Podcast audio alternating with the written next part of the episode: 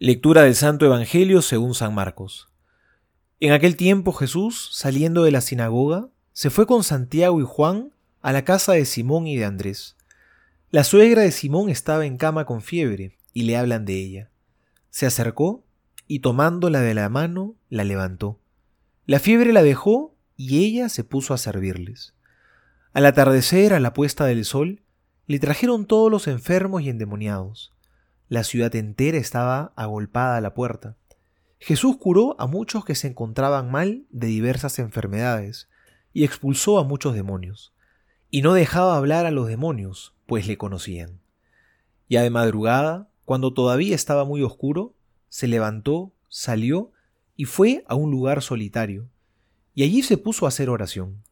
Simón y sus compañeros fueron en su busca, y al encontrarle le dijeron, Señor, todos te buscan. Él les dijo, vayamos a otra parte, a los pueblos vecinos, para que también allí predique, pues para eso he salido. Y recorrió toda Galilea, predicando en sus sinagogas y expulsando los demonios. Palabra del Señor, gloria a ti, Señor Jesús. Este Evangelio nos pone en evidencia una dimensión de la vida de Jesús con la que quizá todos nos podemos identificar la intensidad de su vida. Es un pasaje corto, pero ¿cuántas cosas nos menciona que Jesús hacía? Fue a la sinagoga, curó a la suegra de Pedro, al anochecer curó a todos los enfermos que le trajeron, expulsó demonios, todo el mundo lo buscaba, e incluso les propone a los apóstoles ir a otras aldeas para seguir predicando la buena nueva. Jesús era infatigable, como quizá muchos de nosotros, que estamos metidos en tantas cosas, y a veces sentimos que no hay tiempo para nada. Sin embargo, es muy importante recalcar que entre todas las actividades, dice el Evangelio que Jesús se levantó de madrugada, marchó al descampado y se puso allí a rezar.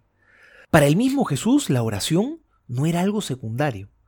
Estaba lleno de agitación, pero para él el encuentro con su Padre era lo primero a lo que le dedicaba tiempo.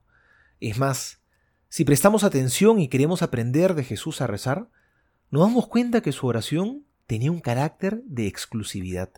Su oración era así, exclusiva, es decir, excluía otras cosas. Si bien toda nuestra vida tiene que ser oración, hay sin embargo algunos momentos que requieren que les dediquemos solamente al encuentro con Dios, que recemos y que no hagamos nada más. Así como Jesús se levantó temprano y marchó al descampado, donde nadie lo iba a distraer, así nosotros también tenemos que reservar ese espacio privilegiado de escucha, de diálogo, de encuentro profundo en el Señor, que no se nos mezcle con otras cosas.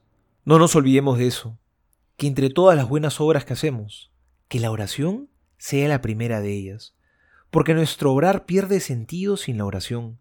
Nuestras obras se pueden empezar a volver vacías si es que no rezamos.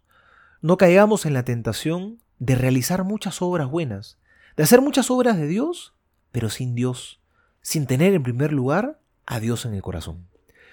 Soy el Padre Juan José Paniagua y les doy a todos mi bendición en el nombre del Padre y del Hijo y del Espíritu Santo. Amén.